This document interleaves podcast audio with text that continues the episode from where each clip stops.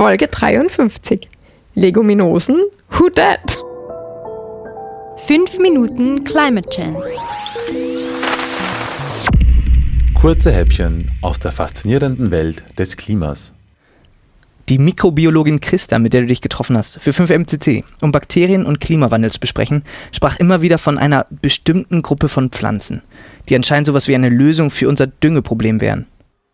Also ich bin Christa Schleper und ich bin Professorin an der Universität Wien und ähm, ich bin besonders interessiert an mikrobieller Ökologie. Das bedeutet, ich äh, interessiere mich besonders für Mikroorganismen, die eine Rolle spielen.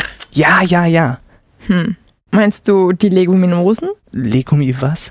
Leguminosen, eine artenreiche Pflanzenfamilie. Dazu zählen Erbsen, Linsen, Soja, Bohnen, Kichererbsen. Na, und was können die leicht Besonderes? Diese Pflanzen gehen eine Symbiose ein mit sogenannten Knöllchenbakterien.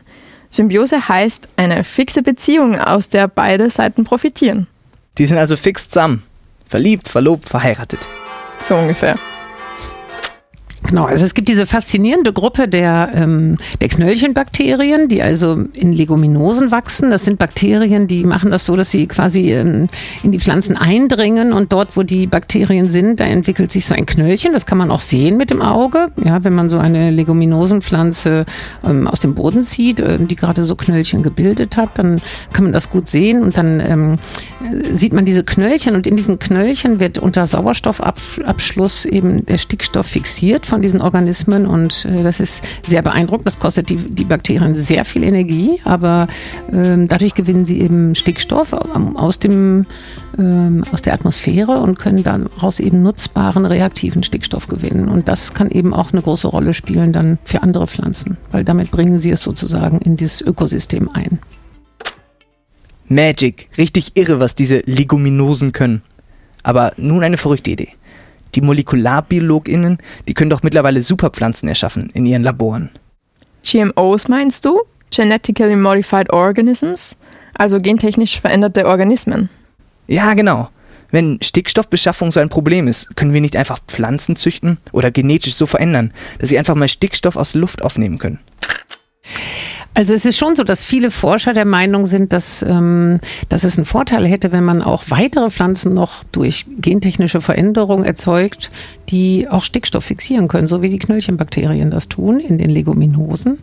Und äh, da gibt es auch Forschung in der Richtung, sehr aktive Forschung. Und äh, tatsächlich wäre das ja eigentlich eine schöne Aussicht, also dass man auch in ärmeren Ländern dann Pflanzensamen äh, verteilen könnte von Pflanzen, die also selber Stickstoff fixieren und in den unmöglichsten Situationen sozusagen an ihren Dünger kommen.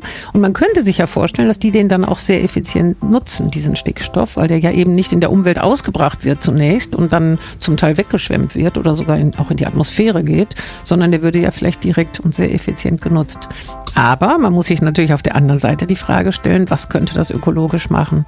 Und eine, ein, ein Problem daran ist äh, sicherlich, dass man sich vorstellen könnte, diese Pflanzen würden einen enormen ökologischen Vorteil womöglich erzielen und sich wahnsinnig durchsetzen können in manchen Regionen in der Welt und ähm, sozusagen alle überwuchern und, äh, und damit auch wieder die Biodiversität einschränken und womöglich große ökologische Probleme machen.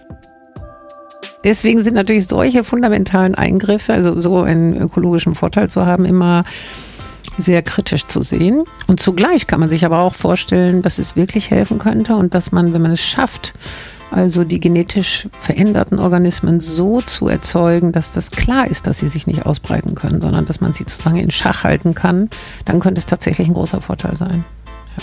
Wir sprechen jetzt nicht von den politischen Problemen, die da auch einhergehen könnten, weil dann vielleicht arme Bauern in, in manchen Ländern auch wirklich abhängig werden von bestimmten Samen und so weiter. Aber das Problem ist äh, sowieso auf anderer Ebene zu lösen. Wow, also wer weiß, vielleicht müssen wir irgendwann mal gewisse Felder nicht mehr düngen, weil die Pflanzen den Stickstoff dann aus der Luft aufschnappen können. Wer weiß. Allerdings, wie Christa schon sagte, müssten wir bis dahin einige Fragen klären.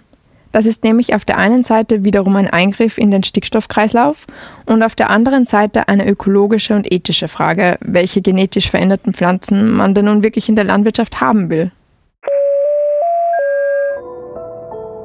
Fünf Minuten Climate Chance. Kurze Häppchen aus der faszinierenden Welt des Klimas.